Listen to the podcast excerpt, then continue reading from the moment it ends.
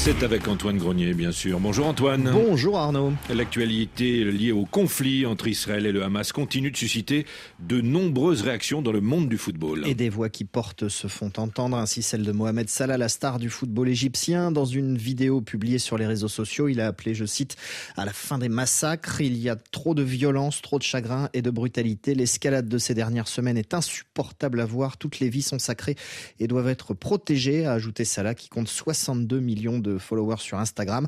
Un conflit au Proche-Orient qui a amené la Fédération algérienne de football à suspendre toutes les compétitions et les rencontres jusqu'à nouvel ordre en solidarité avec le peuple palestinien. Au Sénégal, les moins de 17 ans se mettent en ordre de marche avant la Coupe du Monde. Compétition prévue en Indonésie à partir du 10 novembre prochain. Les Lionceaux sénégalais, champions d'Afrique de leur catégorie, entrent dans la dernière phase de la préparation.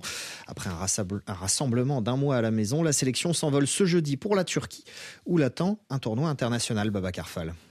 Un mois pendant lequel les U17 sénégalais ont livré plusieurs matchs amicaux avec des euh, équipes locales, ce qui a permis à leur sélectionneur Serine Salioudia de faire beaucoup de réglages. Il nous fallait dans un premier temps faire la revue d'effectifs. Certains gosses voilà, étaient déjà à l'étranger pour faire des tests. Voilà, même si c'est des mineurs, ils peuvent encore rester dans ces clubs, mais ils ont le temps de revenir. Maintenant, il nous fallait voir un peu les acquis et voir aussi des nouveaux joueurs qu'on a vus entre-temps, voilà, pour essayer de construire un groupe compétitif un peu pour la Coupe du Monde. Et la seconde et dernière phase de la préparation, donc, c'est la participation à ce tournoi en Turquie pour bien préparer le Japon, l'Argentine et la Pologne, les nations qui partagent le groupe D du prochain mondial avec le Sénégal. C'est un tournoi qui va regrouper la Russie, l'Ouzbékistan et le Panama. Trois footballs différents. Ça va nous permettre un peu de s'affronter à ces, à ces genres d'équipes et de savoir quelle stratégie mettre en place par rapport aux et c'est de la Turquie que les Lionceaux vont rejoindre l'Indonésie et la ville de Bandung, où vont évoluer les équipes de la poule D, les jeunes champions d'Afrique qui ont déjà reçu les honneurs de la République avec la traditionnelle cérémonie de remise du drapeau national par le ministre des Sports.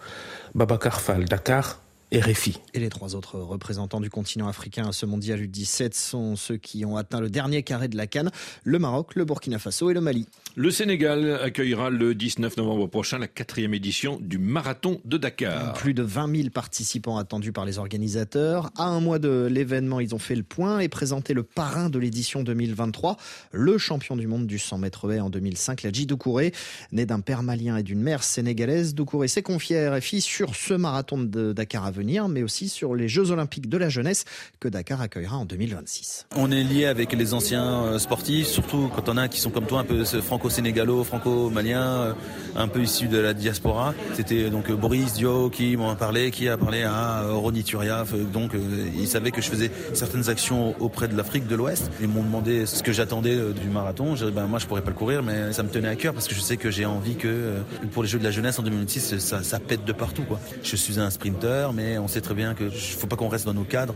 On a envie que tous les sports excellent euh, à ce moment-là et ça commence maintenant. Et puis quand tu es franco-sénégalo-malien, je mets les trois. Il faut que tu donnes ta part d'héritage aussi. La Djidoukouré avec Farid Achache. Merci à vous Antoine Grenier. Les sports à retrouver à tout moment sur notre site internet rfi.fr bien sûr.